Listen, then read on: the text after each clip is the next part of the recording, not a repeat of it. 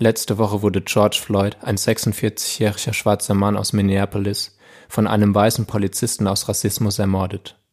Die drei weiteren anwesenden Polizisten haben ihn dabei unterstützt. Das war absolut kein Einzelfall und auch kein Problem, welches nur in den USA herrscht, weil man immer wieder Kommentare liest wie, was uns das hier angehen sollte. Rassismus, struktureller Rassismus, insbesondere in Verbindung mit Polizeigewalt und Racial Profiling, ist ein weltweites Problem auch bei uns in Deutschland. Wir dürfen das Problem nicht ignorieren. Wir weißen Menschen müssen schwarzen Menschen und People of Color zuhören, darüber nachdenken, was wir an uns selbst bessern können und das auch umsetzen. Kommentare wie All Life Matters sind in dem Zusammenhang absolut unangebracht, weil wir weißen Menschen sind keine Opfer von Rassismus. Es gibt keinen Rassismus gegen Weiße. Wir müssen uns klar gegen Rassismus positionieren und das bedeutet nicht einfach nur in Anführungszeichen nicht rassistisch sein, sondern ganz klar antirassistisch sein. Also please, wir müssen laut sein und dürfen nicht schweigen. Black Lives Matter. Weiße Haut wird niemals der Grund für Verfolgung, Misshandlung und Mord an uns sein. Systematischen Mord, ohne große Konsequenzen für die Mörder. In einer Welt, in der sich Schwarze und People of Color auf keine Instanzen verlassen können, weil institutioneller Rassismus weltweit in den Grundfesten staatlicher Systeme sowohl als sozialem, privaten verankert ist, gilt es, gegen diese Systeme zu protestieren und zu kämpfen, jeden Tag. Es gilt, dass wir als weiße Personen unser Privileg anerkennen und nutzen. Das heißt, statt nicht nur nicht rassistisch zu sein und uns gut zu stellen, um mögliche Unannehmlichkeiten von uns zu weisen, weil guess what, das Ganze ist mehr als unannehmlich, müssen wir aktiv antirassistisch sein und immer, immer wieder bereit zu lernen, zu lehren, das heißt den Mund aufzumachen und auch zu wissen, wann wir den Mund zu halten haben und Schwarzen und People of Color zuzuhören haben, wenn sie ihre Erfahrung mit uns teilen wollen. Diese Erfahrung können wir niemals nachvollziehen. Wir können lauschen, lernen und unsere Foren nutzen, um immer wieder darauf aufmerksam zu machen. Das fängt damit an, dass wir unserem Ich sehe keine Farbe Müll laberndem Onkel auf der Geburtstagsparty im Schrebergarten sagen, dass sein rassistischer Spruch nicht nur nicht okay, sondern absoluter Bullshit ist. Und warum? Auch in uns selbst müssen wir verankerte Denkweisen und Mikroaggressionen erkennen, um aktiv gegen sie anzugehen. In unserer Story teilen wir simultan zur Veröffentlichung dieser Folge die GoFundMe-Organisation für den ermordeten George Floyd und seine Hinterbliebenen sowie Social-Media-Accounts, die erläutern, was man als weiße Person tun kann, um das White Privilege zum Guten zu nutzen und was das überhaupt ist.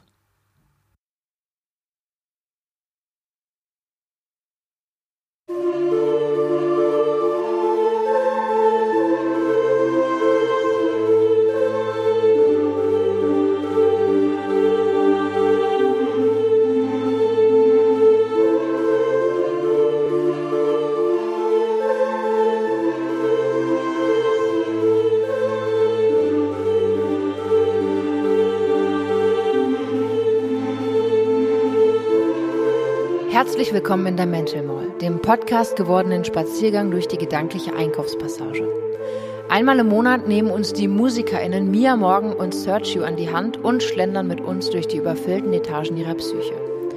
In jeder Folge bleiben die beiden vor einem ganz bestimmten Schaufenster stehen, blicken hinter das Glas, sprechen aus eigenen Erfahrungen, niemals aber als Ersatz für Expertinnen. ZuhörerInnen sind ausdrücklich eingeladen, ihre Erfahrungen mit den beiden zu teilen. Stille SpaziergängerInnen sind aber mindestens ebenso willkommen. So oder so, packt euren Lieblingsshopper für eine neue Folge Mental Mall. Drei, Drei, zwei, zwei, eins. eins. Hallo. Hallo. Dieses Mal haben wir wirklich in der Zwischenzeit kaum miteinander geredet, deswegen, äh, wie geht's dir?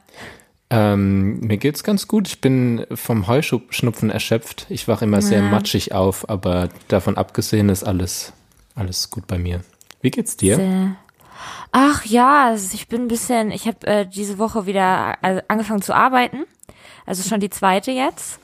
Und, gefällt's dir? ähm, ja, es ist auf jeden Fall, glaube ich, der schönste Nebenjob, den ich bisher hatte. Äh, das ist das erste Mal, dass ich keine Angst vor der vorgesetzten Person habe, sondern das Gefühl habe, wir bonden sogar ganz gut. Ähm, ich habe eine sehr liebe Chefin dort und es ist ein sehr schöner Ort auch. Also es ist in einem Café und es ist ein sehr schönes altes Gebäude in Kassel und ja, ähm, aber trotzdem ist es komisch, weil ich zwei Monate gar nicht gearbeitet Mhm. und ähm, jetzt mit den ganzen Sicherheitsvorkehrungen, die getroffen werden müssen und es kommen auch eher wenige Leute. Ja. Also ich hatte jetzt zwei Schichten, da waren halt jeweils zwei Leute da in fünf Stunden. Stehst du halt da, ne, und musst die Maske die ganze Zeit aufhaben und ähm, willst dann natürlich auch nicht am Handy sein oder so. Also es ist schon auch ähm, ja, jetzt was anderes und ich muss mich erstmal wieder daran gewöhnen, überhaupt äh, was zu machen. Ja, das ist echt so ein Gewohnheitsding, ne? Also Ja. ich musste mich, als es mit, mit Furz angefangen hat, musste ich mich auch erstmal dran gewöhnen, ähm, Ja, voll. wieder zu chillen, so. Ja, Und irgendwann hat man sich aber auch daran gewöhnt, dann muss man sich wieder ein bisschen aufraffen, äh, was zu schaffen. Total. Und das geht dann so schleichend. Man kriegt das natürlich immer nicht mit. Und ähm, das Gefühl, ich habe jetzt wieder irgendwie ein bisschen Rhythmus im Leben, stehe wieder früher auf, auch wenn ich nicht arbeiten muss. Und es kehrt so ein bisschen Normalität ein. Aber es ist alles so sehr fragile Normalität. Und ähm, gibt auch immer noch Tage, jetzt auch in der letzten Woche, wo ich einfach denke, ey, wann ist endlich wieder richtig normal? So, dass jetzt der Sommer kommt und es ist eigentlich ein Sommer, auf dem ich mich, auf den ich mich im Vorfeld sehr, sehr gefreut habe, wegen Shows, die ich spielen würde, gespielt hätte mit meiner Band. Und jetzt ist das Wetter so schön und ich denke an alles, was sein könnte und es kann nicht sein. Es ist schon, ist schon traurig irgendwie. Ja, ist echt Aber- blöd. Voll. Ich habe jetzt versucht, mir irgendwie die Dinge so zu legen, wie es denn gerade möglich ist. Ähm, habe jetzt einen Termin, den ich hoffentlich wahrnehmen kann, um eine Woche lang nochmal ins Studio zu gehen und mein Album fertig zu machen, Nice. dass das wenigstens jetzt dann doch irgendwie kommen kann, weil sich das in den ersten Wochen so angefühlt hat wie, okay, vielleicht passiert das dieses Jahr doch gar nicht, weil ich da ja auch nicht wusste, inwiefern das weitergeht und ja. ja, Das heißt, du bist bald in Berlin? ja, wenn alles gut geht, dann schon. Da äh, freue ich mich auch drauf, ja. Nice. Vielleicht können wir ja dann auch mal wieder eine Folge Face-to-Face machen. Das wäre sehr schön, ja. Ah ja, bestimmt. Wenn, dann bin ich ja auf jeden Fall auch länger da und dann äh, können wir das gerne machen. Guckst du einfach, ob's passt. Ich bin eh ja. da. Ja. Ja, ansonsten, ich weiß nicht. Das hat sehr viel Zeit bei mir eingenommen in der letzten Woche. Und ansonsten habe ich nicht viel. Wir haben gestern Geburtstag gefeiert von meinem Freund. Und es war sehr, sehr hier? komisch.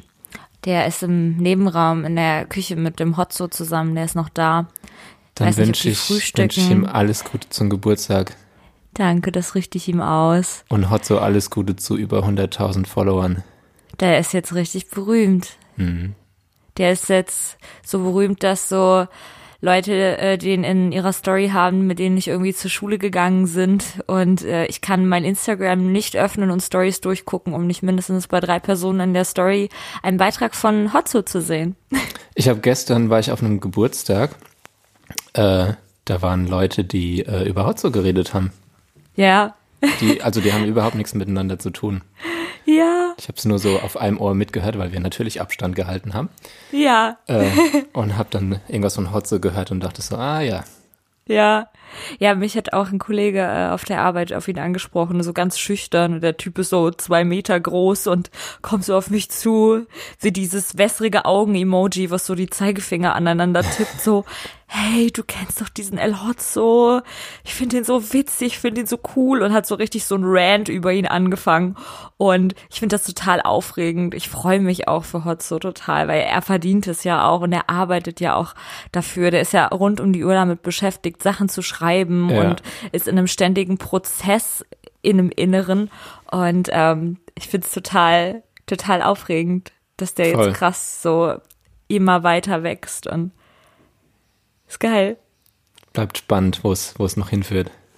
Aber ich glaube, das kann auf jeden Fall noch sehr, sehr, sehr, sehr weit führen. Safe. So, ich wünsche es ihm auf jeden Fall. Ich auch. Ist ein guter. Das stimmt. War auch total schön. Gestern so ein bisschen, also wir waren nur vier Leute und äh, saßen draußen vor einem Indoor-Flohmarkt. Da hat äh, mein Freund der Max drauf bestanden, dass wir uns an diesem Indoor-Flohmarkt treffen. Das ist ein ganz schrecklicher Ort, so richtig ramschig und ganz komische Menschen, die dort äh, ein- und ausgehen. Und da saßen wir halt davor und haben ein bisschen, ja, was getrunken. Und äh, das war's dann auch eigentlich wieder.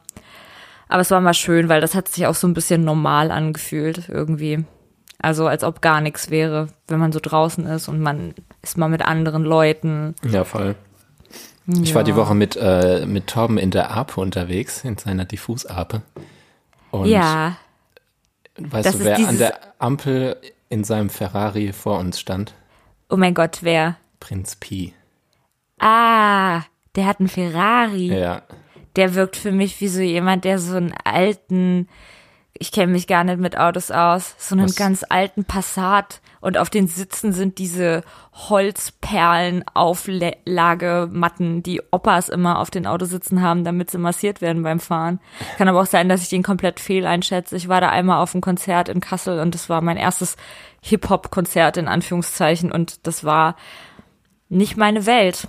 Aber trotzdem ähm, gibt es ein Video von mir und meiner damaligen besten Freundin von unserem Berlin-Urlaub 2011.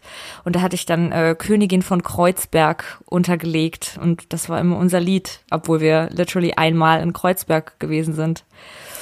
Kenn ich nicht. Aber Der- der hat sich ja ein bisschen auch äh, sehr, sehr dumm verhalten. Ehrlich? Die, die, ja, da gab es so ein paar Dinger. Okay. Aber auf jeden Fall saßen Torben und ich dann in dem kleinen, in der kleinen Ape hinterm fetten Ferrari. Ja. Das war schon ein bisschen absurd. Ich habe mir vorgestellt, Ja. wie wir so ganz langsam so hinten an ihn andocken. So ganz leicht berühren. Immer so ein bisschen an jeder, jedes Mal, wenn es anhält. So. Und wenn er nach hinten guckt, lächeln wir einfach nur. Also darf man mit diesem Ding auf der offenen Straße fahren? Ja, ja. Ja, da würde ich nicht einsteigen, das finde ich ganz schrecklich.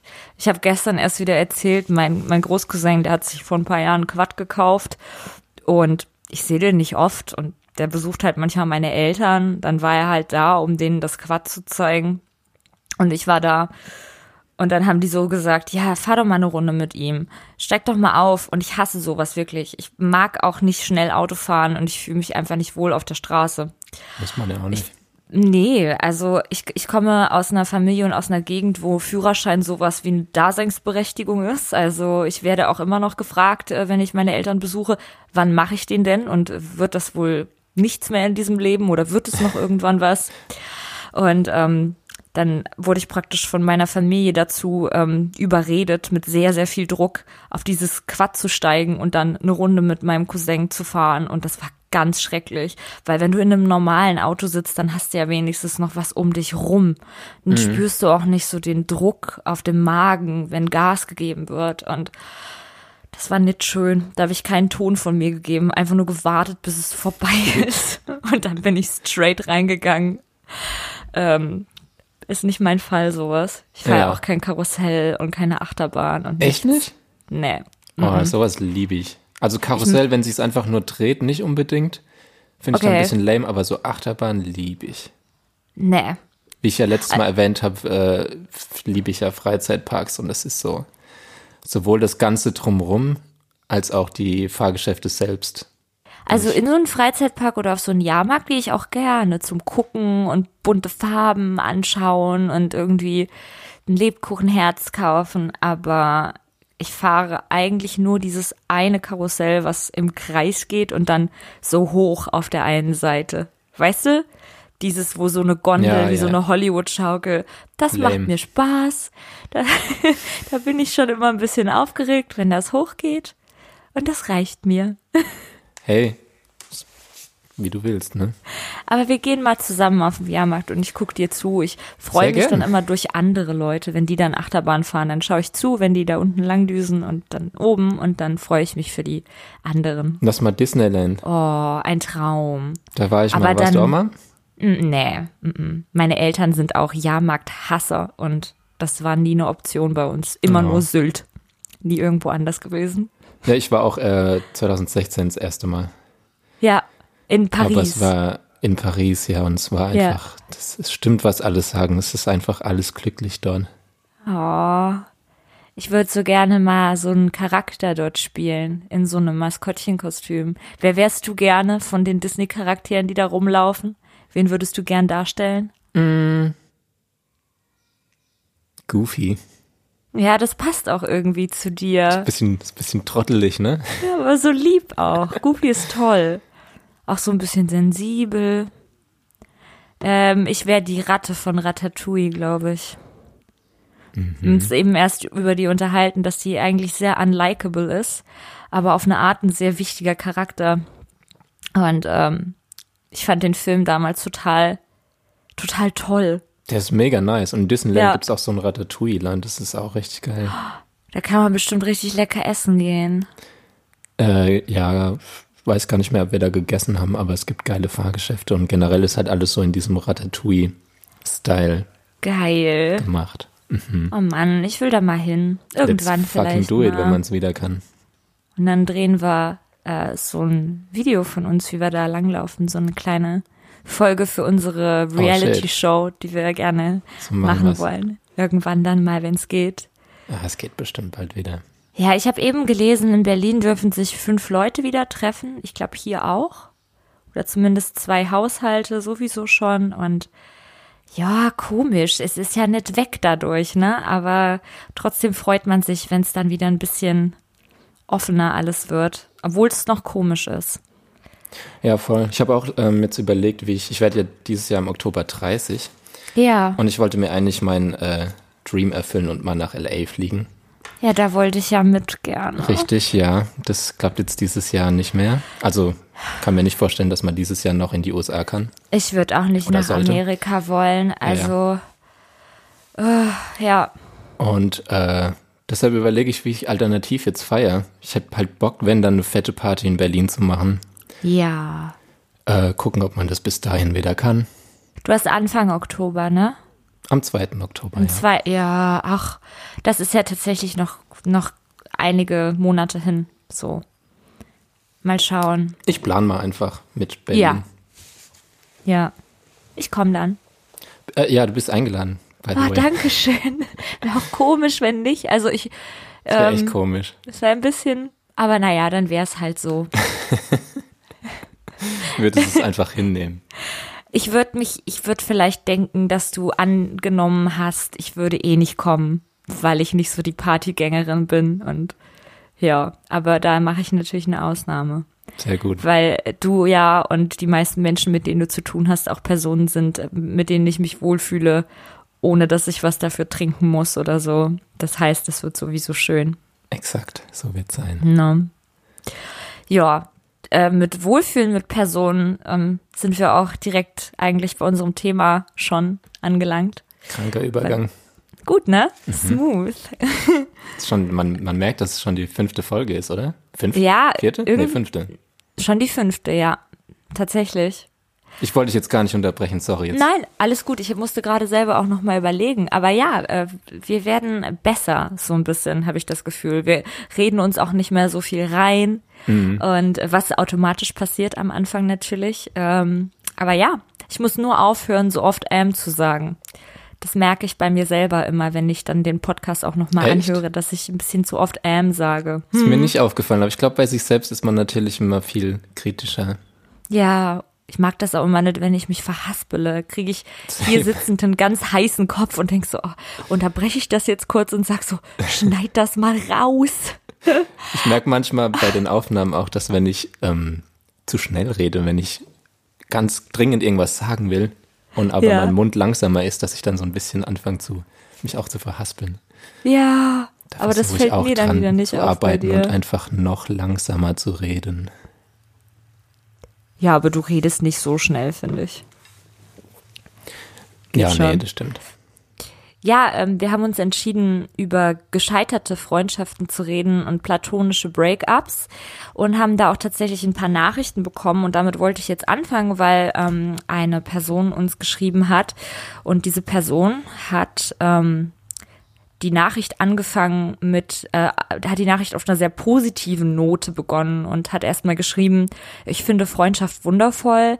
Mit den richtigen Freunden kann man seine Ängste, Sorgen und Zweifel teilen, ohne dafür verurteilt zu werden. Es herrscht eine Akzeptanz und das nötige Verständnis der Gefühle, was für die eigene Problembewältigung von Vorteil sein kann. Andererseits freue ich mich jederzeit, meinen Freunden helfen zu können und diese zu unterstützen. Das fand ich irgendwie süß, dass da so ein sehr ja schon fast sachlicher Text der eigentlichen Nachricht voranging. Und da dachte ich mir, vielleicht wollen wir auch erstmal so ein bisschen beschwingt beginnen. Und ich wollte dich mal fragen, was bedeutet für dich denn Freundschaft? Mm. Ja, im Prinzip, dass man einfach ähm, über alles reden kann. Hm. Dass man sich gegenseitig an den oder die andere wenden kann, wenn es einem schlecht geht, aber auch wenn es einem gut geht. Ja. Und dass man irgendwie loyal ist. Ja. Und äh, dass man Sachen, auch wenn es irgendwie mal Uneinigkeiten gibt, dass man die anspricht und nicht irgendwie so passiv-aggressiv ähm, äh, du weißt, was ich meine. Ja. Das, da voll. musste ich auch an mir arbeiten. Das habe ich früher öfter gemacht, dass ich dann eher so passiv-aggressiv war, weil ich Sachen einfach so ein bisschen versucht habe zu unterdrücken. Aber das habe ich mittlerweile über die Jahre dann auch gelernt, dass man Sachen ja. einfach ansprechen sollte. Und ja, einfach irgendwie füreinander da sein und, und loyal sein und äh, auch nicht schlecht hinterm Rücken reden. Ja. So Sachen. Das stimmt. Und viel Zeit miteinander verbringen natürlich. Ich, also ich habe mhm. Friends, mit denen ich, die ich jetzt nicht so oft sehe. Wir zum Beispiel sehen uns ja in Real Life auch nicht ganz so oft. Das stimmt. Aber trotzdem ja. haben wir ein, ein sehr äh, enges Verhältnis. Ja. Und äh, dann gibt's Leute, die ich, keine Ahnung, mit Max zum Beispiel hänge ich irgendwie jeden zweiten Tag rum. Äh, da kommt man sich ja automatisch sehr nahe. Das stimmt, ja. Ja. Was bedeutet es für dich? Mm, für mich bedeutet das, ähm, dass ich ernsthaft merke, und das geht in ein körperliches Gefühl über, dass ich das Bedürfnis habe, Zeit mit diesen Personen zu verbringen und dass ich Zeit mit diesen Personen Zeit mit mir alleine vorziehe. Ich bin wirklich sehr, sehr gern allein, schon immer gewesen. Und meine gesamte Schulzeit über hatte ich Freundinnen. Ich habe mich immer gerne des Klischees wegen so ein bisschen in so eine Außenseiterrolle gedrängt und wollte immer, dass mich niemand versteht und habe mich immer nie richtig akzeptiert und verstanden gefühlt. Aber das lag auch, und das habe ich erst Jahre später mir selber eingestehen können. Das lag auch daran, dass ich selber einfach lieber alleine sein wollte, als Zeit mit diesen Leuten zu verbringen, von denen einige echt korrekt und lieb waren und auch bereit gewesen wären, eine intensivere Bindung mit mir einzugehen. Aber mhm. ich wollte einfach lieber alleine sein und habe in den letzten Jahren zum ersten Mal Leute kennengelernt, auch schon früher, ähm, zum Beispiel den Dennis, den du auch kennst. Das mhm. ist eine dieser Personen, äh, die mir gelehrt haben, es gibt Menschen, mit denen Zeit zu verbringen viel schöner ist, als allein zu sein. Und das ist so eine sehr simple Erklärung, aber da das für mich immer so ein großer Faktor gewesen ist, dieses Alleinsein wollen, war das für mich eine schöne Erkenntnis von einer Weile zu realisieren. Hey, da gibt es Leute, mit denen ich so gerne bin, dass ich überhaupt gar keine Lust habe, alleine zu sein, dass ich die vermisse, wenn ich die lange nicht gesehen habe. Und das sind vielleicht so Gefühle, die man erstmal mit einer Person konnotiert, an der man romantisches oder sexuelles Interesse hat. Aber diese Gefühle für Leute zu haben, für die man nur diese platonischen, freundschaftlichen Gefühle hat, ist eine sehr schöne Erfahrung.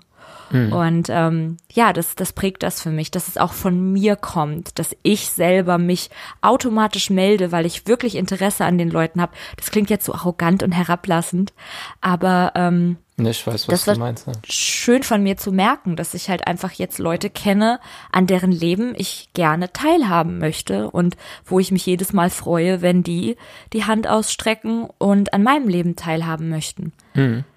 Das ist jedes Mal schön, wenn eine dieser Personen einfach schreibt, was machst du, wie geht's dir, was läuft bei dir und so. Und das ist auch nicht schlimm, wenn man dann vielleicht mal zwei Wochen nicht geredet hat, weil ich einfach weiß, was ich an der anderen Person hab und andersrum hoffe ich das auch. Und dass man füreinander da ist. Ne? Ja, sehe ich ganz genauso. Ich habe das früher immer sehr von mir weggedrückt, weil, wie schon gesagt, ähm, ich allein sein den meisten Freundschaften vorgezogen habe aber auch weil ich Angst hatte, da ich dazu tendiere, eben auch wegen Borderline, sobald ich Vertrauen in eine Person gefasst habe, dieser Person alles zu erzählen. Also mhm. ich bin ganz schlimm in diesem Oversharing. Das merke ich auch gerade an der Arbeit mit der mit der Chefin. Irgendwie bin ich mit ihr auf einer Wellenlänge. Die ist noch relativ jung und die ist die ist Mama, die hat so Kids, Mädels im Teenie-Alter und ich vertraue der irgendwie ganz dolle, jetzt schon, nach zwei Wochen. Und die mag mich auch, das merke ich. Und jetzt saßen wir vorgestern, als ich gearbeitet habe, beide draußen, kurze Kaffeepause gemacht und dann habe ich ihr so erzählt, dass ich wieder von der Schule geträumt habe, weil ich oft von der Schule träume. Und dann meinte sie, was war denn in der Schule? Warum beschäftigt dich das denn noch mit 26 Jahren? Ja, und so zehn Minuten später hatten wir beide Tränen in den Augen und hatten so richtig Deep Talk. Ja. Und danach bin ich da auch weg und dachte, ja, das ist eine Frau, die kennst du gar nicht richtig und du hast dir jetzt sowas Intimes erzählt über deine Schulzeit und alles. Und ja, danach äh, kommt man sich manchmal oder komme ich mir manchmal so dreckig und ausgelaugt vor. Und aus diesem Grund habe ich oft Leute am langen Arm gehalten. Mhm. Weil ich das nicht wollte irgendwie. Ich wollte niemanden so richtig an mich ranlassen, weil ich wusste, dann fange ich an, Sachen zu erzählen und dann fühle ich mich nicht mehr gut. Ja, ich finde es auch so ein Ding von, äh, vor allem so von Depressionen, dass wenn man hm. sich äh, im Alleinsein vermeintlich wohlfühlt, ja. Weil man einfach, ähm, weil dieses Gefühl, allein zu sein, so vertraut ist und nur mit sich und seinen eigentlich schlechten Gedanken allein zu sein, so vertraut ist. Dabei geht es einem viel besser, wenn man sich mit Leuten trifft, aber das ähm, will man sich natürlich auch irgendwie nicht eingestehen, weil man sich ja. eben in diesem, in dieser Isolation so wohlfühlt. Ja, total. Also das habe ich dann irgendwann auch gemerkt, dass äh, meine Friends mir einfach sehr, sehr gut tun. Ja und habe mich dann auch, wenn ich mal irgendwie nicht so die Motivation hatte, rauszugehen, einfach so gezwungen, okay, ich treffe mich jetzt mit meinen Leuten. Und dann ging es mir ja. immer gut. Also sehr selten ging es mir schlecht, wenn ich mit Leuten unterwegs war ja, wenn man die richtigen Freundinnen hat, dann bereut man das auch nie, wenn man sich zwingt rauszugehen. Mhm. Ich kenne das selber von mir. Ich mache immer waghalsig irgendwelche Verabredungen aus und wenn die dann bevorstehen, dann kriege ich ein bisschen kalte Füße und denke mir so, ach, aber drin bleiben, auch schön, mit mir alleine sein wenn ich dann hingehe, habe ich danach nie das Gefühl, ich hätte das nicht tun sollen. Dann denke ich jedes Mal, es war gut, dass ich jetzt nicht zu Hause geblieben bin, Voll. sondern äh, mich mit jemandem getroffen habe. Ne? Aber da bedarf es eben auch dann wirklich Leuten, mit denen man sich richtig wohlfühlt, weil gerade so aus der Schulzeit ähm, hat man ja vielleicht oft auch irgendwie Freundschaften, die einfach entstanden sind, weil man sich jeden Tag sieht. Und ähm, dann hat man so ein bisschen das Gefühl, man ist dazu verpflichtet, den Kontakt aufrechtzuerhalten oder sich regelmäßig auch im Privaten zu sehen. Und das sind ja manchmal Leute, bei denen man erst Jahre später merkt, die haben gar nicht richtig zu mir gepasst und deswegen mhm. hat sich das so falsch angefühlt, mit denen abzuhängen. Hast Ohne dass noch, sie. Hast du noch FreundInnen von der Schule? Äh, meine beste Freundin kenne ich von der Schule, ja. Und ähm, das ist halt äh, ein Glückstreffer gewesen, dass wir uns kennengelernt haben. Ich habe ja sehr oft die Schule gewechselt und es war dann praktisch die ähm, Schule, an der ich in der fünften schon mal war und dann bin ich in der zehnten da wieder hin. Da habe ich sie kennengelernt, noch mit einem anderen Mädel, ähm, über die dann eher jetzt nachher gesprochen werden kann, wenn wir zu den Breakups kommen. Ähm, und äh, ja, wir sind noch befreundet, weil wir, glaube ich, ähm, obwohl wir jetzt sehr, sehr verschiedene Leben leben, so eine gleiche Herkunft haben. Also wir können sehr krass darüber bonden, dass wir eine sehr ähnliche Kindheit gehabt haben, sehr ähnlich erzogen worden, auch im gleichen Ort. Und wir kennen die gleichen Dinge von früher. Und wir haben sehr viel Nostalgisches, das uns verbindet. Und eben auch so ein paar gemeinsame Interessen, die so signifikant sind, dass man über die Unterschiede, die es definitiv gibt. Also wir sind wirklich sehr verschiedene Charaktere, dass man darüber hinwegsehen kann. Und sie ist einfach für mich so ein bisschen Familie. Also ich kann mir nicht vorstellen, auf sie zu verzichten. Mhm. Auch wenn sie wirklich jetzt mittlerweile irgendwie, die, die ist und war immer so die Gescheite von uns. Also die arbeitet im Büro, relativ geraden Lebensweg, immer irgendwie Kopf hoch, sehr fleißig, sehr intelligent und, und, und so sehr, ja, so sehr gefasst irgendwie. Ja. Das bin ich ja gar nicht. Aber ansonsten, ja, so zwei Freundinnen noch, äh, die ich aber sonst nie wirklich sehe, die auch eigentlich ja in, in anderen Welten leben als ich. Das meine ich gar nicht böse. Da fühlt man sich dann manchmal ein bisschen scheiße, wenn man irgendwie checkt, okay, wir haben fünf Monate nicht miteinander geredet, aber vielleicht muss man sich da auch nicht scheiße fühlen, weil da gibt's ja dann auch Gründe für. Mhm. Ne? Aber ansonsten, mm -mm. Ich habe noch ähm, also jetzt speziell so aus meiner Klasse, aus meiner Stufe, habe ich auch einen Freund, mit dem ich halt schon gefühlt immer befreundet bin. und Ja. jetzt auch noch bin, da ist es ähnlich so. Wir sind auch, äh, haben unterschiedliche Interessen und so, ganz andere Lebenswege, aber trotzdem haben wir noch übelst eine richtig schöne Verbindung zueinander. Ja. Und was da Yes. auch immer ganz wichtig ist, was ich merke, ist Humor, weil wir damals halt so, wie wir groß wurden, quasi so den Humor, den wir jetzt haben, so gemeinsam entwickelt haben. Und das funktioniert irgendwie immer noch. Das stimmt. Das ist bei Laura und mir genauso. Also wir können einfach über dieselben Dinge lachen und haben die gleiche Sprache, wenn wir miteinander reden. Ist auch eben so eine Person, mit der ich immer sofort, wenn ich mit ihr zusammen bin, anfange, Nordhessisch zu reden. Und das kann ich mit dir, ich könnte das jetzt niemals anfangen, Nordhessisch zu reden. Aber wenn ich mit Laura bin, dann reden wir wie die letzten Bauern von Hinterkörle. Und äh, ja, das ist schön irgendwie. Man hat ja dann auch viel, worauf man zurückschauen kann und darüber spricht man dann auch viel. Gleichzeitig erlebt man neue Dinge. Ich fand zum Beispiel total schön, dass sie bei meiner ersten Support-Tour Fahrerin, Tourmanagerin, Mercherin, Assistentin etc. gewesen ist. Das hat uns nochmal auf ein anderes Level gebracht und ja, das war nochmal sehr wichtig für uns. Der Freund, von dem ich gesprochen habe, der hat jetzt äh, Zwillinge bekommen. Uh, Was ich super nice finde, und weil das halt für mich auch so wie Family ist, würde ich die halt Ja. mega gerne sehen, aber das ging jetzt aufgrund ja, natürlich. der Zeit natürlich nicht. ja, Aber ich freue mich derbe, wenn ich die in Real Life sehe. ah, total schön. Ja. Ja, das ist so der erste enge Freund, der jetzt äh, Kinder bekommen hat. Ja. Ah ja, bei mir irgendwie im Umfeld äh, gerade voll viele, so mit denen ich zur Schule gegangen bin, keine engeren Freundinnen oder so. Es ist irgendwie krass. Ich habe immer das Gefühl, also davon abgesehen, dass ich äh, keine Kinder möchte, habe ich immer das Gefühl, wenn das, wenn wenn ich schwanger wäre, wäre das für mich so wie so eine Teenager-Schwangerschaft. Ich habe dann immer das Gefühl, das wäre voll der Skandal, weil ich bin doch noch so jung und es ist doch absurd, so früh ein Kind zu bekommen. Dann denke ich mir so, hm, meine Mutter war jünger, zwei Jahre jünger, als sie mich bekommen hat. Kann mir das gar nicht vorstellen. Also jetzt auf gar keinen Fall und ich glaube auch nicht, dass ich mir das in zehn Jahren vorstellen kann. Deswegen finde ich sehr, sehr faszinierend, wenn Leute diese Entscheidung treffen und es dann einfach machen. So, finde ich, finde ich klasse, finde ich gut, dass Voll. Leute sich so safe mit sich selbst fühlen, um ähm, ja, einen Schritt, einen Schritt zurückzutreten und ein Kind nach vorne zu bringen. So.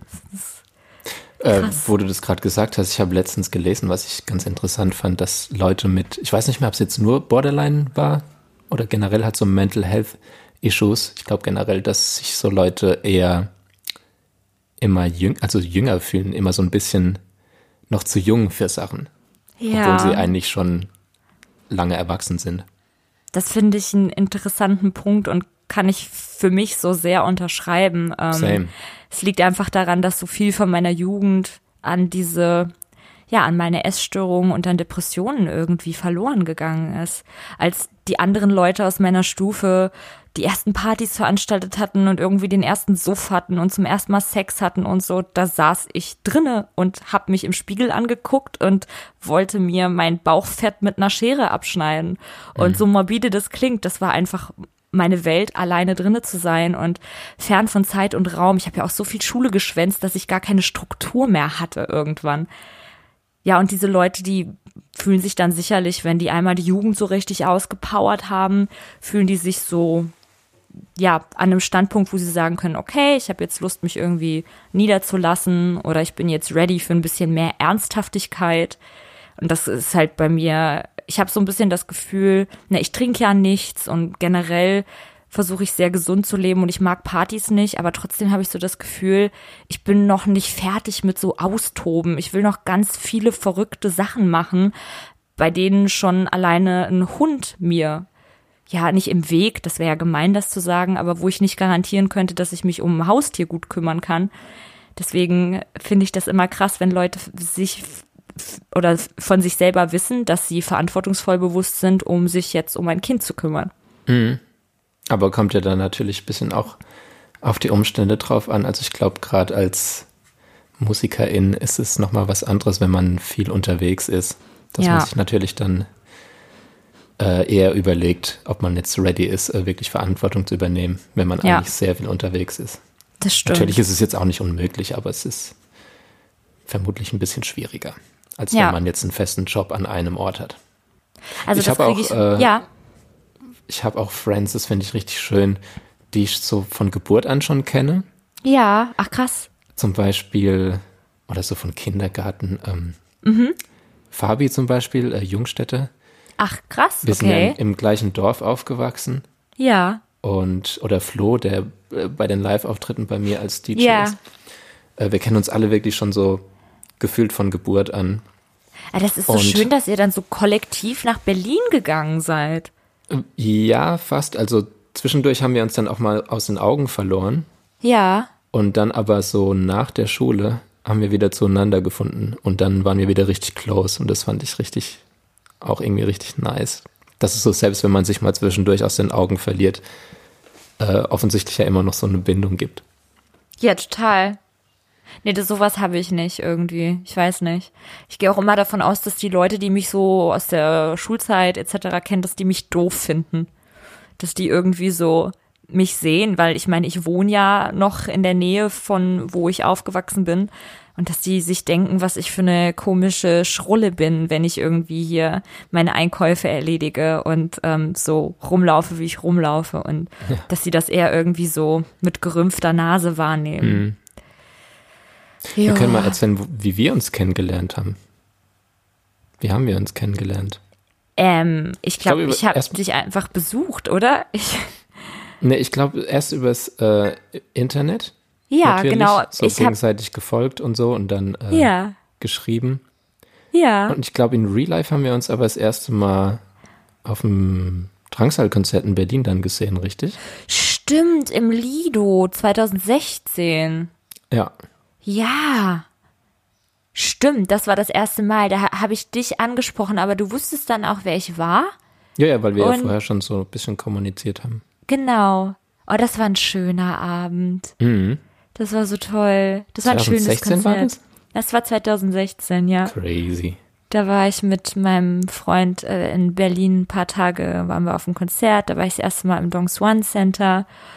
Das war ein schönes, langes Wochenende. Und ja, Drangsal-Konzert von der ersten Head, war das seine erste Headliner-Tour? Ich glaube ja, oder? Ich glaube, ja. Ah. Müsste gewesen sein, ja. Schön, good old times. Heute undenkbar. Long time. Headliner-Tour. Ach Mann, ey, ich hätte so gerne eine gemacht im Herbst. Aber Aber hey, gucken. nächstes Jahr dann. Ja, das sagt der Max Kuber auch zu mir. Ich unterhalte mich ja immer mit ihm so ein bisschen ähm, über die seelischen Zustände, in denen wir oder insbesondere ich, weil ich glaube, er, also kann auch sein, dass es nur mein Eindruck ist, aber ich glaube, er kommt damit ein bisschen besser klar als ich. Ich bin wesentlich labiler als er, glaube ich. Und ähm, hat mir jetzt so ein bisschen gut zugesprochen, weil ich mir eben Sorgen mache wegen nicht Konzerte spielen können. Und er meinte auch dann nächstes Jahr alles rasieren. Und das hat mir ein bisschen Mut gemacht. Und daran will ich jetzt auch festhalten, einfach davon auszugehen, dass festivaltechnisch nächstes Jahr toi toi toi gut wird, dass man geile Konzerte spielt und alle Leute ausgehungert sind nach Moschen und Schreien und Tanzen und Mitgrölen und Sowieso. Es ist ja auch nicht so, dass du dieses Jahr was verpasst, so. Die die Nee, Sachen finden ja ja einfach nicht statt. Deshalb ist es ja, hängst du jetzt Ja. nicht hinterher. Deshalb ist es nächstes Jahr einfach. Aber die Situation gerade ist für mich, glaube ich, auch schwierig, um nochmal auf dieses man fühlt sich immer so jung Thema zurückzukommen, weil ich eben das Gefühl habe, ich habe schon so viel Zeit verloren. Weißt du? Ich habe das Gefühl, ich habe seitdem ich 13 bin, bis ich 22 war, einfach Zeit verplempert, die ich mit tollen Erlebnissen hätte verbringen können. Und seitdem ich 22, 23 bin, habe ich dieses, okay, jetzt musst du leben, jeden Tag was Geiles machen, äh, das Beste aus allem rausholen, dein volles Potenzial ausschöpfen, nach vorne kommen, nach vorne kommen, nach vorne kommen. Und ich weiß, dass ich mir damit selbst Saudruck mache, aber es ist ja auch verständlich, wenn ich so darauf zurückblicke, dass ich einfach so lange nichts gemacht habe.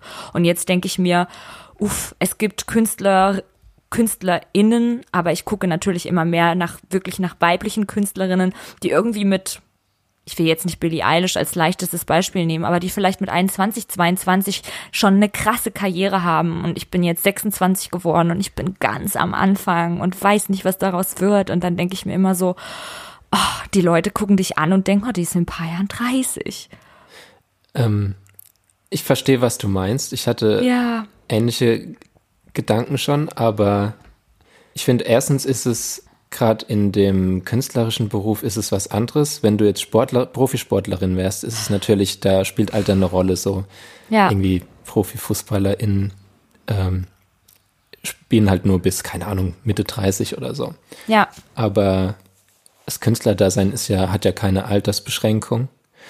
Und ich hatte auch immer das Gefühl, dass ich äh, zu viel verpasst habe, aber bin dann irgendwann kam ich so sehr ins Reine mit mir, dass ich, dass es irgendwie alles so lang dauert, wie es dauern soll und dass es, du bist ja jetzt so, weil du das erlebt hast, was du bisher erlebt hast. So, das hat dich zu dem gemacht, was du jetzt bist. Ja. Und äh, es ist ja nicht vorbei und fuck, 26 ist noch sau jung.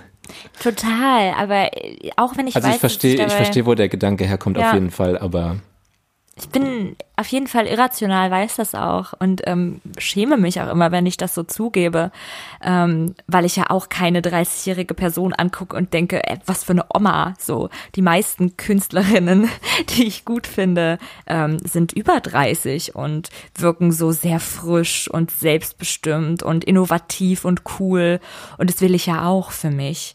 Aber ich habe eben auch einfach diese anerzogene, nicht elterlicherseits, aber von dem ständigen Druck, den Medien auf junge Mädchen auswirken und äußere Einflüsse und Männer, die dumme Kommentare abgeben, einfach so ein tief verankertes, anerzogenes Gefühl der Unsicherheit ob des bestehenden Verfalls meines Äußeren. Also kurz gesagt, ich habe scheiße Angst davor, Falten zu bekommen.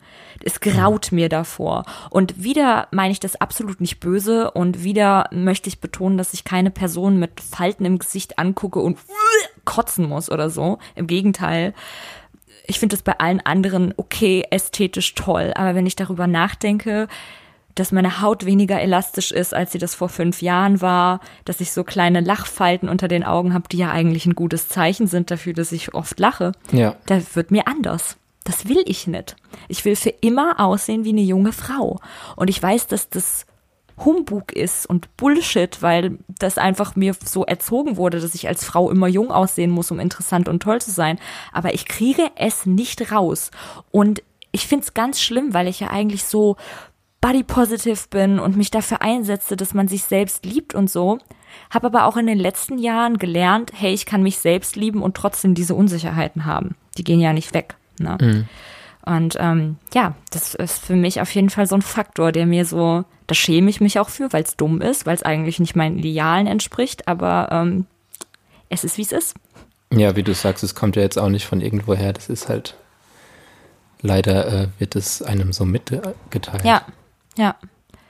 Ja, total. Ich habe das Gefühl, oder ich habe nicht nur das Gefühl, sondern ich weiß, dass das bei Männern nicht so ist, weil es wird ja auch immer gesagt, Männer altern wie Wein.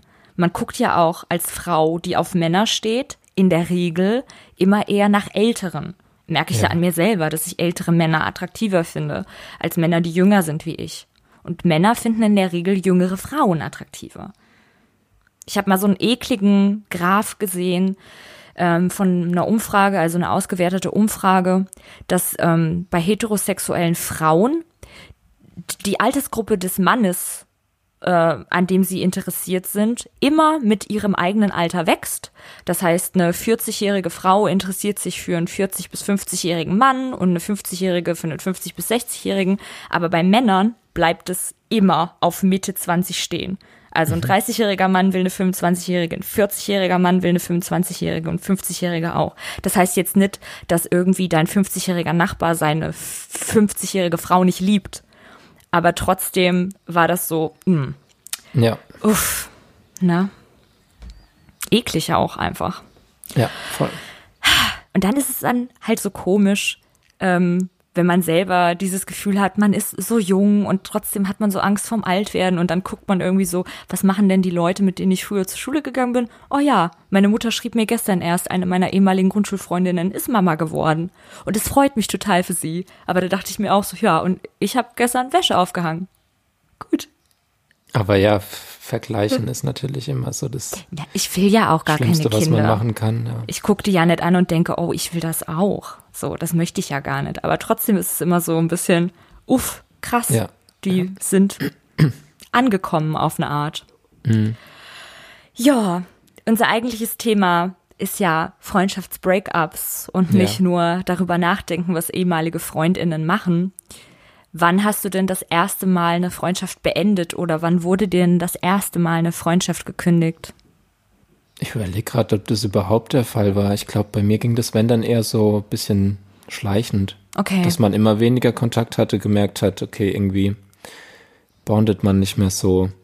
Ja. Und dann ging es ein bisschen auseinander. Aber so eine richtige Kündigung der Freundschaft hatte ich, glaube ich, zum Glück noch nicht. Oder was heißt zum Glück? Ich weiß nicht, was besser ist. Ob es besser ist, wenn es schleichen geht oder wenn man es abrupt hm. endet. Also ich habe ähm, in meiner Kindheit eine beste Freundin gehabt, die auf derselben Straße gewohnt hat, mit der ich wirklich jeden Tag was gemacht habe. Und es war halt so 2003, ich war acht oder neun und sie war zwei oder drei Jahre älter als ich. Und das ging halt ein paar Jahre gut, weil sie war für ihr Alter noch recht verspielt und wir haben irgendwie immer einen gemeinsamen Nenner gefunden. Aber dann kam sie in die Pubertät und dann fand sie mich plötzlich ganz doof und peinlich und wollte nichts mehr mit dem Baby zu tun haben. Und das habe ich natürlich damals überhaupt nicht verstanden. Und da ging das dann so schleichend auseinander und das war eine ganz miese Erfahrung für mich ähm, weil das das erste Mal eben war, dass ich damit konfrontiert wurde, dass eine Person, an der ich so großes Interesse habe, das Interesse an mir verliert, weil ich nicht mehr in ihr Lebensbild passe. Und das ist ein natürlicher Prozess. Und 14-jähriges Mädchen hat ja keinen Bock, mit einer 10-Jährigen zu spielen. Ähm, aber das war schlimm für mich. Das hat sich so rausgeschlichen. Und ich verstehe es nicht, also die wohnt im Ort, wo meine Eltern wohnen und ich sehe die auch ab und zu und die sagt mir nicht Hallo. Und das verstehe ich nicht. Das tut mir bis heute weh. Weird. Weil ich finde, mittlerweile ist es ja wieder legitim, dass Absolut. wenn sie jetzt 30 ist und ich bin 26, da können wir ja eigentlich mal. Also ich bin immer so kurz davor zu sagen, hey, wollen wir mal einen Kaffee trinken gehen oder so. Aber die guckt mich nicht an und sagt mir nicht Hallo. Und da frage ich mich einfach, was habe ich denn getan, außer zehn, zehn Jahre alt zu sein. So, sorry. Ja, das ne? ist weird. Ja, voll. Leute, und die einen ignorieren und nicht grüßen, sowieso weird. Das ist ganz komisch. Ganz, ganz komisch. Ich sag immer Hallo, auch Leuten, äh, denen ich eigentlich nicht so wohlgesonnen bin. Aber wenn ich eine Person kenne, dann erkenne ich auch an, dass die gerade da ist, irgendwie, mhm. finde ich. Ich habe selber mal eine Freundschaft gekündigt und das war die besagte dritte Freundin, die mit der Laura und mir zusammen zur Schule gegangen ist und mit der ich darüber hinaus auch noch zwei Jahre lang sehr engen Kontakt hatte. Es war eine sehr intensive, komische Freundschaft. Wir sind viel rumgehangen in der Stadt und haben so typische Teenie-Klischee-Sachen gemacht, weil das war so eine Phase, wo es mir psychisch zwischenzeitlich mal ganz geil ging und ich das irgendwie auch zulassen konnte. Und da hatten wir so echt so zwei Jahre, wo so, ne, Disco und Jungs angucken und so weiter und so fort. Also so wie in so, einem, wie in so einem Film. Wir wollten immer so sein wie bei Skins. Und es war halt sehr, sehr intens.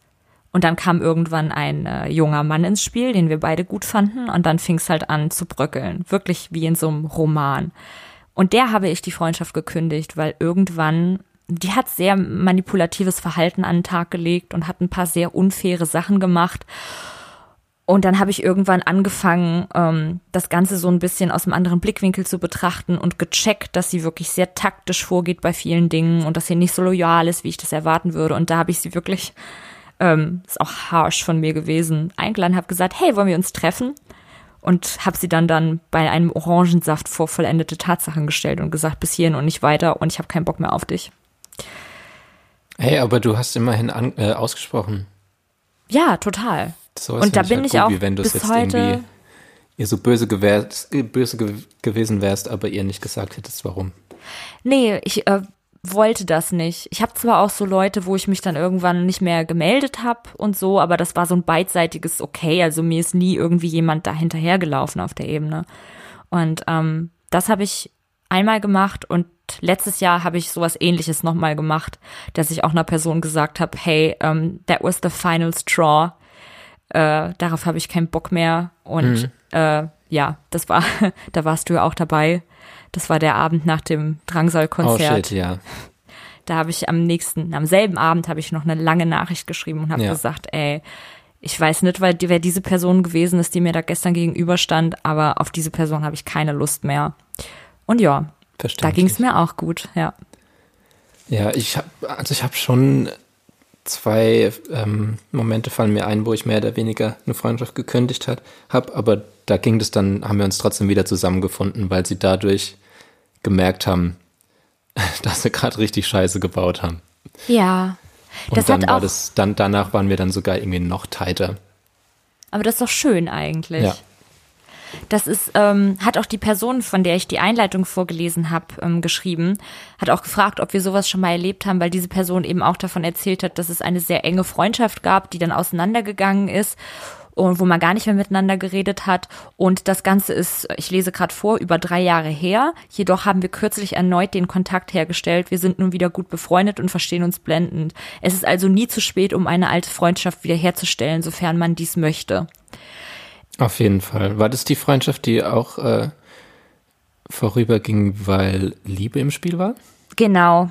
Da, Haben wir, glaube ich, ähm, sogar zwei Nachrichten bekommen, ne? Zu dem Thema. Ich habe mein Ja? Handy ist gerade aus, deshalb kann ich es nicht nachschauen. Ich habe, äh, also das mit der, es war eine verliebt in die beste Freundin auf jeden Fall dabei. Ist dir sowas schon mal passiert? Hast du schon mal romantische Gefühle für eine Person entwickelt, mit der du eigentlich nur befreundet warst? Ähm, ja. Auf Okay. jeden Fall.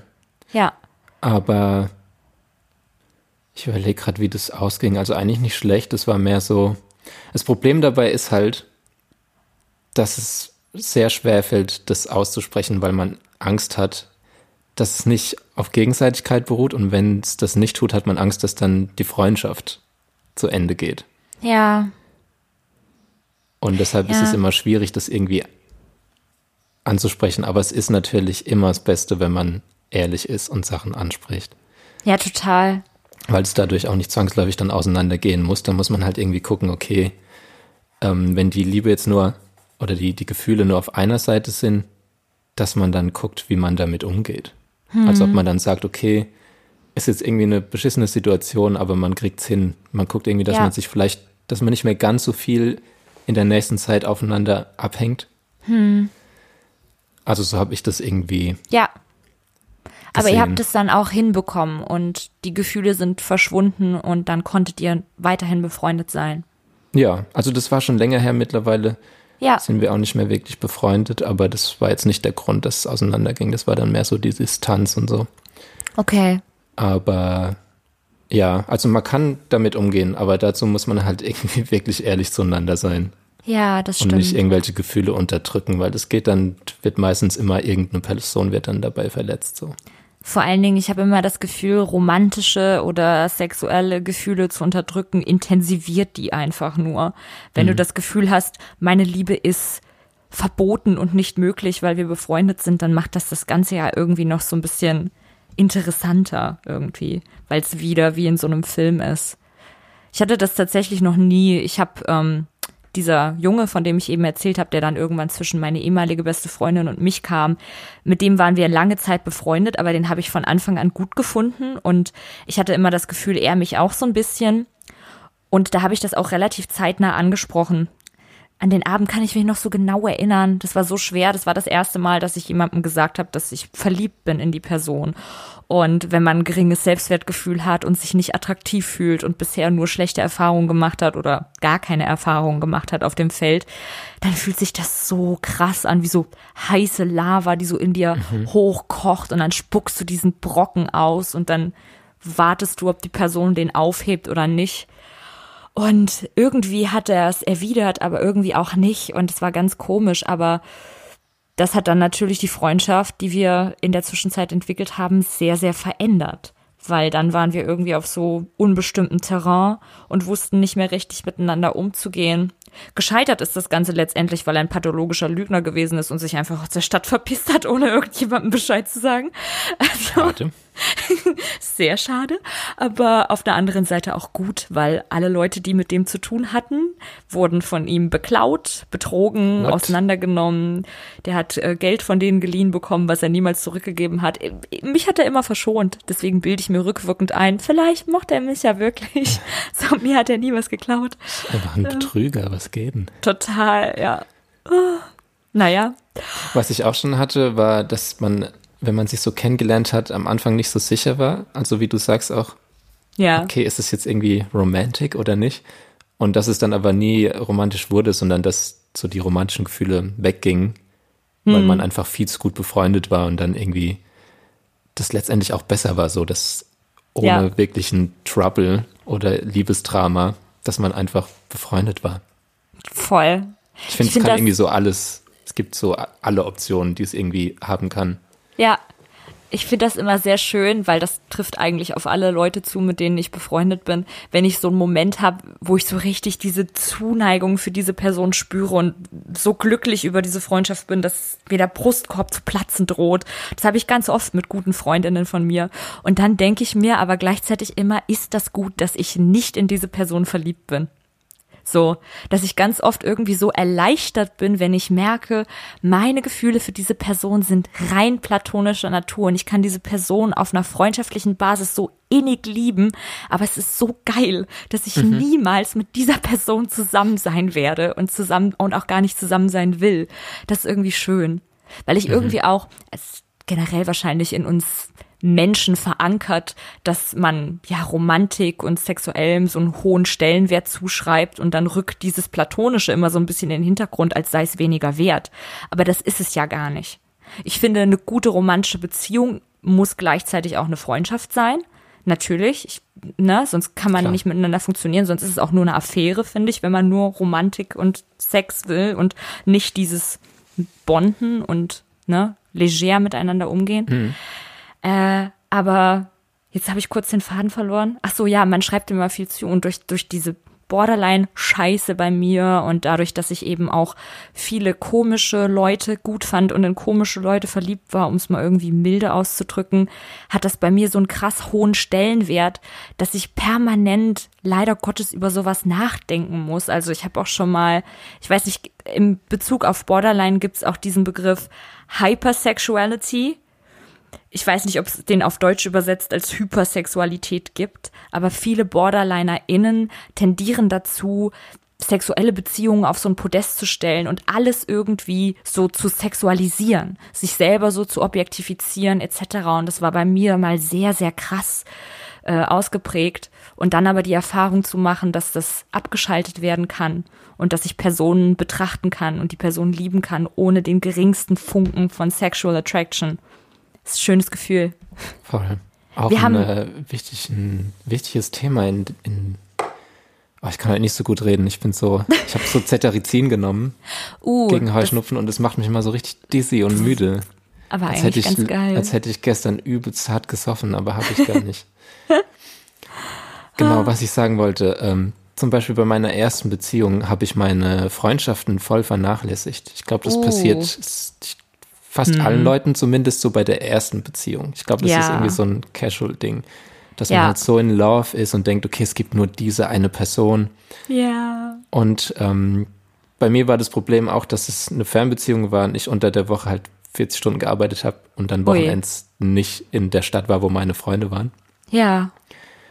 Aber ich habe die Freundschaften auf jeden Fall vernachlässigt und das habe ich danach auch bereut und dann Hm. beziehungsweise halt gemerkt, dass ich das so nicht mehr mache. Und dann hat es bei meiner letzten Beziehung, habe ich darauf geachtet und das hat wunderbar funktioniert. So man muss, man kann sowohl eine, eine schöne Beziehung führen als auch Freundschaften pflegen.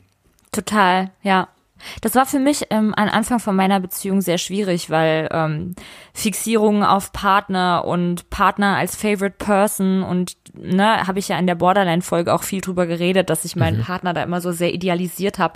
Aber Gott sei Dank hat er das von Anfang an durchgesetzt, dass er weiterhin viel mit seinen Freunden macht. Und da gab es mal einen bösen Streit zwischen uns, der ganz, ganz schlimm für mich war, weil ich eben gesagt habe, du machst immer was mit deinen Freunden und ich nicht. Und dann war es halt so, ja, aber du hast ja keine gerade irgendwie. Und ich habe das so ein bisschen in den falschen Hals bekommen. Ähm, aber er hatte ja auch irgendwie recht. Ich habe mich gar nicht mehr um meine Freundschaften gekümmert. Und da habe ich gesagt, okay, dem zeige ich's und seitdem habe ich ein Sozialleben entwickelt. Und das ist toll. Ist auch schön, wenn man dann gemeinsame Freunde hat, aber es ist auch toll, wenn man eben Freunde hat, mit denen der Partner absolut nichts zu tun hat. Muss es ja auch geben. Voll. Ganz menschlich. Ja. Schwierig finde ich es dann, wenn man irgendwie Partner oder PartnerInnen von FreundInnen nicht leiden kann oder nicht richtig, nicht richtig hintersteigt oder so. Das ist dann immer so ein unausgesprochenes Ding im Raum, was auch schwierig ist äh, zu überkommen. weil man ja auf der einen Seite FreundInnen gönnt, dass sie eine Person im Leben haben, die sie glücklich macht, aber man weiß vielleicht etwas über die Person oder man findet die Person sch schrecklich, die schon mal kennengelernt. Und dann muss man immer so gute Miene zum bösen Spiel machen. Das ist ganz schwer. Das hatte ich auch schon. Mhm. Und da wusste ich auch gar nicht mit umzugehen. Wir haben eine Nachricht noch bekommen von ähm, einer Person, die über eine sehr intensive Freundschaft erzählt hat, die hauptsächlich passiert ist, weil zwei, ähm, zwei, zwei junge Frauen, die hauptsächlich über gemeinsames Feiern gehen gebondet haben. Hast du die Nachricht auch gelesen? Die fand ich sehr krass. Ähm, oh, die habe ich, glaube ich, nicht gesehen, nee. Das ist ähm, auch eine längere Nachricht gewesen. Zusammengefasst hatten die beiden halt so eine Goa-Phase und haben von Donnerstag bis Sonntag durchgehend Drogen genommen, mhm. waren halt untrennbar und irgendwann hat die Person, die uns geschrieben hat, gesagt, sie möchte nicht mehr zu viel konsumieren. Und dann hat die andere Person dafür kein Verständnis gezeigt und aufgrund der, ja, des verschiedenen Bedürfnisses an Drug Use irgendwie ist es dann auseinandergegangen. Und ähm, dann ist etwas sehr, sehr Schlimmes passiert. Ich weiß nicht, ob ich das vorlesen soll oder vorlesen kann. Jedenfalls hat sich die Person, die uns geschrieben hat, daran die Schuld gegeben, mhm. ähm, weil sie das Gefühl hatte, sie hat sich nicht mehr gut genug gekümmert oder so. Und da musste ich daran denken, dass ich eben auch so Freundschaften hatte, die nur existiert haben, weil wir zusammen gefeiert haben. Und das war irgendwie so, man geht zusammen in einen Club und dann konsumiert man was und dann ist man zusammen in der 500. Dimension. Aber nüchtern hat man keinen gemeinsamen Nenner. Und das ist dann eigentlich keine Freundschaft, oder? Also. Finde ich auch ein derbe interessantes Thema. Hatte ich ja. auch schon oft mit Leuten drüber, ähm, was Drugs so ausmachen ja. bei Freundschaften. Das ist schlimm, ne? Irgendwie schon, ja. Ja. Also so mein engster, ich selbst, äh, ich nehme keine Drugs, das war irgendwie, das war nie was für mich oder ich hatte ja. immer zu sehr Schiss, dass ich dann komplett den Verstand verliere. Ja. Und äh, ja, so mein engster, allerengster Freundeskreis ist auch niemand so druggy unterwegs. Das ist gut, ja. Und ja. habe aber immer das Gefühl, Leute, die sehr druggy unterwegs sind, dass die auch, also natürlich kenne ich auch Leute, die Drugs nehmen und so, das ja. ist ja keine Frage, aber ähm, ja, es, ich habe so das Gefühl, dass dadurch Leute richtig bonden, so ein bisschen wie beim Rauchen, dass Leute, die zusammen rauchen, klar, äh, schnell in Kontakt kommen, aber halt auch Leute, die zusammen koksen, ja, und äh, feiern gehen. Es ist ja auch unangenehm, entweder die einzige Person zu sein, die kokst, oder die einzige Person zu sein, die nicht mitkokst. Es ist in beiden Fällen einfach unangenehm. Deswegen sucht man sich, glaube ich, da natürlich ein Umfeld, wo man Anklang findet. Gerade wenn es irgendetwas ist, das falsch ist, das irgendwie gefährlich ist und auch illegal, dann bondet man ja da viel mehr drüber, als über irgendwie, dass man, äh, keine Ahnung, die Musik von was weiß ich, wem mag oder weiß, was ich meine, so, ne? Mhm. So ein geheimes, böses Interesse schweißt ja viel mehr zusammen. Also wenn man zusammen Scheiße baut, dann ist man viel mehr beieinander, als wenn ja, man ja. zusammen irgendwie die Kirche renoviert oder so. Und ich ähm, finde es auch völlig okay, wenn Leute äh, Bock haben, Drugs zu nehmen. Also wie gesagt, ich bin auch mit Leuten befreundet, die, die gerne mal Drugs nehmen und dann ja. ist es aber auch okay für die, dass ich keine nehme. Ja, das Aber ist ich kam schön. nie klar mit Leuten, ähm, was jetzt zu der Nachricht auch passt, die, die einem so das Gefühl geben, okay, was, äh, bist irgendwie sau bescheuert oder der Loser, wenn du hier jetzt keine Line Cokes ziehst. Ja. Ich war, ja. Ja. Das habe ich nie so gecheckt und mit so Leuten habe ich dann eben auch nie wirklich gebondet. Nee, das ist ja auch nicht schön.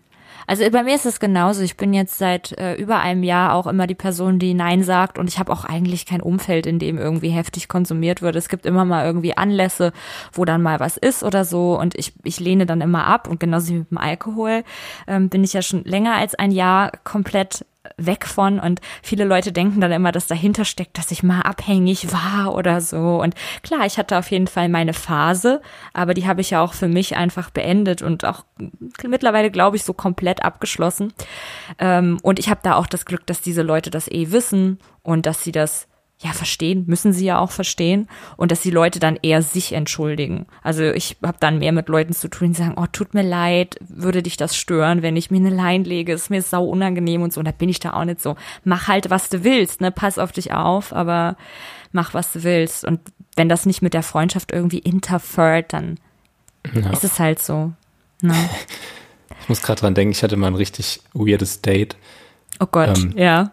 Wo wir äh, quasi einfach nur zu Hause waren und ähm, ich habe ein bisschen gekifft. Ja. Und also ich finde Weed ist nochmal ein anderes Thema, Weed und Alkohol. Ja.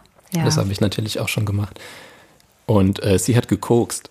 Uff. Und es ging dann so den komplett, die komplette Nacht durch weiter, sodass wir einfach komplett auf einem unterschiedlichen Level waren. Ach du Scheiße. Das ist dieses TikTok When Worlds Collide. Das ist einfach unterschiedlicher könnte es nicht sein. Mhm. Schrecklich. Hat, ja, Albtraum, ja. Um Gottes Willen.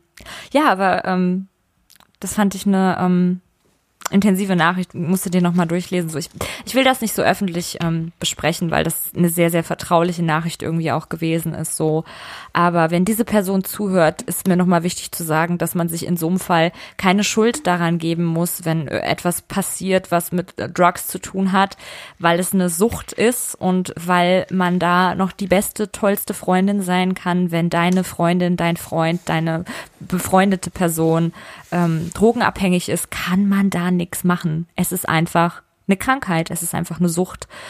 Und ja, deswegen muss man sich da keine Schuld für geben, sondern da gibt es niemand Schuldigen. Es gibt ja auch niemand Schuldigen dafür, dass man sich irgendwie bei einem Unfall verletzt oder so. In der Regel. Außer man schubst jemanden, aber weiß, was ich meine. Ähm, ja, also ich gucke gerade nochmal in das Postfach. Ich finde es immer schön, dass Leute auch so lange Nachrichten schreiben und sich wirklich irgendwie so das Herz ausschütten. Ich finde dann immer gar nicht, wir haben ja so am Anfang vom Podcast gesagt, wir wollen das dann immer so richtig besprechen und so. Manchmal mhm. finde ich so, das bedarf es gar nicht besprochen zu werden, sondern ich lese mir das durch und dann nehme ich das so an und antworte vielleicht auch und finde es aber einfach schön, dass das wie so ein Postkasten einfach genutzt wird, wo man was lassen kann. Ja, beziehungsweise gibt es ja dann auch immer so einen Anreiz, über Themen zu sprechen, ohne Eben. jetzt wirklich zu sagen, das kommt von der in der Nachricht, aber das war irgendwie trotzdem dann Einfluss. Genau. Guck gerade nochmal hier. Oh, ich bin so müde. Hast du nicht gut, also ich habe auch nicht gut geschlafen. Ich habe mich gestern nämlich auch gefühlt, als ob ich mitgetrunken hätte, weil die waren alle ein bisschen betrunken und mhm dann irgendwann hatte ich so ein ganz komisches Gefühl. Ich finde es immer, wenn man so in der Dunkelheit dann im einzigen hellen Raum sitzt und alle sind so, alle haben so glühende Wangen und alle sind so beschwingt, dann steckt das so an. Ja. Und das hatte ich auch die ganze Zeit. Und dann hatte ich so ganz, so ein ganz komisches Bauchkribbeln dauern und bin so um zwei ins Bett. Ähm, und hatte auch, es kommt dann immer leider so ein bisschen Licht von der Küche ins Schlafzimmer. Und dann hatte ich richtig eine Schlafmaske auf und ähm, habe aber nur so einen ganz komischen Dämmerschlaf die ganze Zeit gehabt. Also bin auch so mega geschwitzt aufgewacht vorhin. Shit. Vielleicht einfach für uns oder generell einfach keine so gute Nacht gewesen. Mhm. Ich war um elf schon im Bett. Oh, schöne aber, Zeit, ja. Ähm, wie gesagt, der Heuschnupfen macht mich gerade mhm. einfach so müde. Das ist crazy. Ich, ich habe Gott sei Dank, äh, was heißt Gott sei Dank, ich habe Allergien nur gegen ähm, ganz viel Antibiotika. Was auch immer sehr scheiße ist, weil das immer russisch Roulette ist, wenn ich irgendwie was hab, äh, ob ich dann anaphylaktischen Schock kriege oder nicht.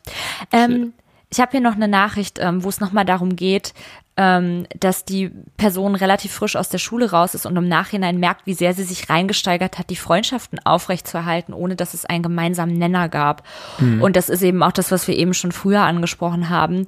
Und ich habe da im Vorfeld so ein bisschen drüber, drüber nachgedacht, dass ähm, ich selber immer so ein bisschen schuld daran gewesen bin, weil ich schon relativ früh erkannt habe, dass so Schulfreundschaften so forciert sind und ich war dann immer diejenige, die irgendwie jegliche Kontaktversuche unterbunden hat und von sich gewiesen hat, auch weil ich so sehr in meiner eigenen Welt gelebt habe mit meiner Essstörung und so weiter und so fort. Das ist ja auch der Grund, warum ich so oft die Schule gewechselt habe, weil ich ähm, nicht damit klargekommen bin, dass ich Leute an mich ranlasse, die dann sehen, wie meine Psyche mich verändert.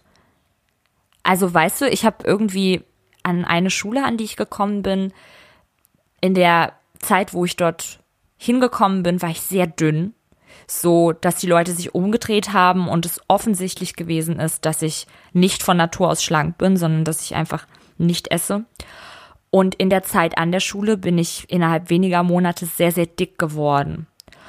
Und dann haben die Leute natürlich darüber geredet und man hat mich auch angesprochen. And it's none of their fucking business. Also die hätten alle die Fresse halten sollen ich will das überhaupt nicht entschuldigen und sagen, das liegt in der menschlichen Natur, sowas zu kommentieren, weil man kann mit 14, 15 wissen, dass man eine Person nicht darauf anspricht. Aber das war eben immer der Grund, warum ich so auf die Schule wechseln wollte, weil ich nicht wollte, dass mich jemand kennenlernt und mir so nahe kommt, dass diese Person mich auf meine Essstörung anspricht, mich darauf anspricht, dass ich viel im Unterricht fehle.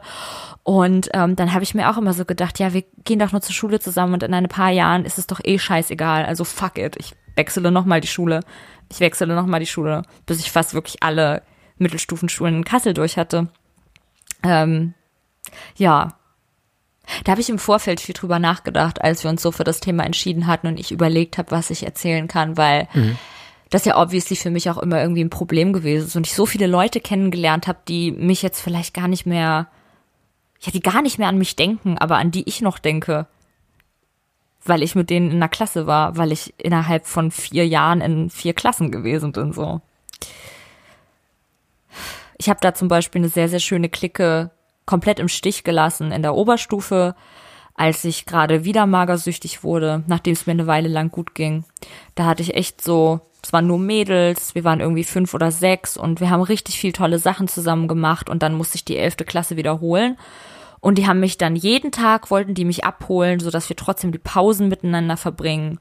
Da habe ich immer gesagt, nein, äh, sorry, ich will drinnen bleiben. Oder ich habe halt gesagt, ich habe eine Lungenentzündung, ich kann nicht mit in die Raucherecke, was gar nicht gestimmt hat, weil ich einfach die Zeit nicht mit denen verbringen wollte, weil ich ja. mich so geschämt habe dafür, dass ich offensichtlich jetzt ja dünner bin wieder und mich wieder irgendwie verändert habe. Ja. Ja, Schulzeit ist da echt so ein ganz spezielles Thema nochmal. Total. Weil man da halt jeden Tag, also fünf Tage die Woche irgendwie ist. Ja. Nimmt es natürlich sehr viel Zeit im Leben ein. Ich habe mich aber auch nie viel mit Leuten aus der Schule nach der Schule getroffen. Also eigentlich gar nicht. Vor allen Dingen habe ich die nicht zu mir eingeladen. Es war nie jemand bei mir. Ab der, ab der sechsten Klasse war nie jemand bei mir. Nee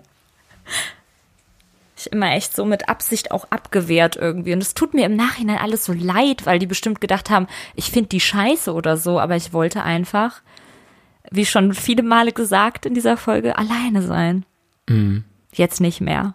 Ich finde es auch ganz krass überhaupt, dass ich mit einem anderen Menschen zusammenlebe und dass ich mich nicht verstelle und zu keiner Zeit irgendwie, also klar, ne, man streitet sich mal, dann würde man gern alleine sein, aber ich bin nicht befangen. Und das finde ich schon für mich ein Meilenstein. Und auch jetzt zu merken, in der, in der letzten Zeit, also not to sound too emotional und ohne dir jetzt so seelischen Druck zu machen, aber ich habe schon viele Male geweint, weil ich gerade nicht nach Berlin kann, weil ich gerade nicht zu dir und zu Dennis und zu Max und zu Max und zu Ilgen kann und zu den ganzen anderen lieben Leuten, mit denen ich sonst so viel Zeit verbringe. Guck mal, gerade Dennis und ich, wir kennen uns so lange aus dem Internet ja. und ähm, das ist mein längster Freund eigentlich, den seit seitdem ich 14 bin ähm, kenne ich den. Und wenn ich in Berlin bin, penne ich immer bei dem. Außer wenn ich aufnehme, da gehe ich meistens in ein Hotel, damit ich so für mich sein kann. Aber sonst bin ich ja immer bei dem, jeden Monat, vier, fünf Tage und jetzt halt schon drei Monate nicht und das tut einfach weh. Das ist echt schade, ja. Ich habe mich ja. auch dran gewöhnt, dass du regelmäßig hier bist. Das war ja, sehr schön. Voll.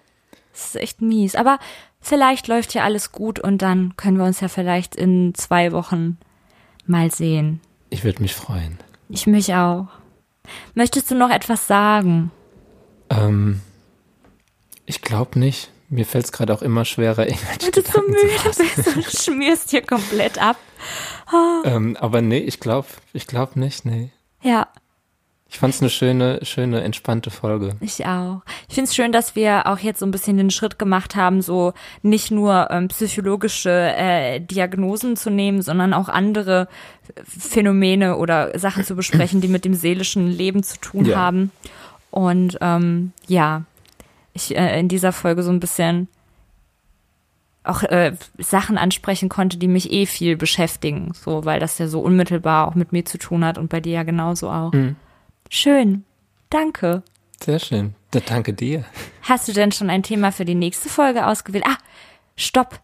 Bevor wir darüber reden. Ähm, wir haben eine Playlist. Übrigens. Oh, stimmt. Ich hätte schon wieder vergessen. Siehst du? Das versuchen wir halt schon seit Folge 1 anzusprechen.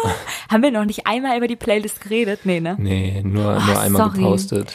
Das Ding mit der Playlist ist, dass wir die eigentlich so gestalten wollen, wollten, dass wir Songs aussuchen, die zu unserem Thema passen. Aber ich habe jetzt zum Beispiel heute überhaupt keinen Bock, irgendwie Don't Speak von No Doubt in die Playlist zu packen, weil das irgendwie über eine gescheiterte Freundschaft-Beziehung geht oder Cool von Gwen Stefani, ähm, was auch praktisch äh, so eine Thematik hat. Obwohl Cool packe ich, glaube ich, auf die Playlist. Das ist ein wunderschöner Song. Ähm, ja, wir haben uns jetzt einfach dazu entschieden, diese Playlist parallel zu unserem Podcast vage an die Themen angelegt, mit Songs zu füllen, die wir gerade hören. Das heißt, sehr wahrscheinlich werde ich auch einfach einen Song von dem neuen Lady Gaga Album draufpacken, was mir sehr Oh, gut das gefällt. ist gut. Hast du es schon durchgehört? Ich habe es gestern gehört, ja. Was ist dein Fave? Das kann ich jetzt gar nicht sagen. Me, Weil ich das irgendwie so- 911. Oh, der war sehr gut, ja. Ich habe so während dem Spazieren durchgehört und deshalb jetzt nicht äh, auf, auf äh, die Songtitel geachtet. Ja, ich finde, man kann es echt gut so an, an einem Stück hören, weil es so ein durchgängiger, durchgängiger Sound ist. Ich Es habe hat von mir gute Laune gemacht. Ich fand, es war einfach Voll. ein Album, das sehr pusht. total keine traurige Nummer drauf, ne? Es ist einfach Ja. alles irgendwie. Ich habe es gestern zum Tut Workout gut. gehört. Aber 911 sticht schon krass raus, so four to the floor, so bum, bum, bum. Geil. Ja, den mache ich in, in die Playlist und ähm, du machst auch was in die Playlist und ähm, hört die Playlist an. Genau, was ich empfehle, ist, was ich sehr viel höre, ist Paschanim. Ich weiß nicht, ob du es gehört hast, wie sehr du into Deutschrap bist, aber es ist für Gar mich so nicht. der beste Deutschrap-Newcomer. Dann, wenn du es in die ist Playlist 19 machst, höre ich mir ist. Mhm. an. 19, um, okay. I, I pretend I didn't hear it. Auf jeden Fall, ja. Wir haben eine Playlist, wir posten die auch nochmal und da packen wir Songs rein, die wir gerade feiern. Ne? Genau. Und Ja. jetzt sagst du noch das Thema für nächste Woche. Äh, ich weiß nicht. Ich weiß nämlich auch nicht, deswegen habe ich jetzt dich äh, ange... Ich würde sagen, dann, dann, dann überlegen wir das in Ruhe und machen es einfach in die Insta-Story. oh, Überraschungsthema. Oder komplett Überraschungsthema? Ah ja, lass komplett. Überraschungsthema. Okay, nächste Woche Überraschungsthema. Bevor wir hier jetzt irgendwie gezwungen irgendwas äh, Voll. suchen. Mental Dann gibt es nächste Woche eine Überraschungsthema. Und Übernächste dann, äh, Woche. Übernächste Woche. Genau. Mir kommt so vor, als nehmen wir jede Woche auf. Fühlt sich so an, weil die Zeit so fliegt. Ja, derbe schnell. Ich kann es immer an meinem Fortschritt bei Animal Crossing messen. Ähm, ja, übernächste Woche der große Überraschungspodcast Mental Mall mit Sergio und meiner Vieligkeit. Das war sehr schön mit euch. Ich fand's eine- auch schön. Schöne Woche wünsche ich. Tschüss. Tschüss.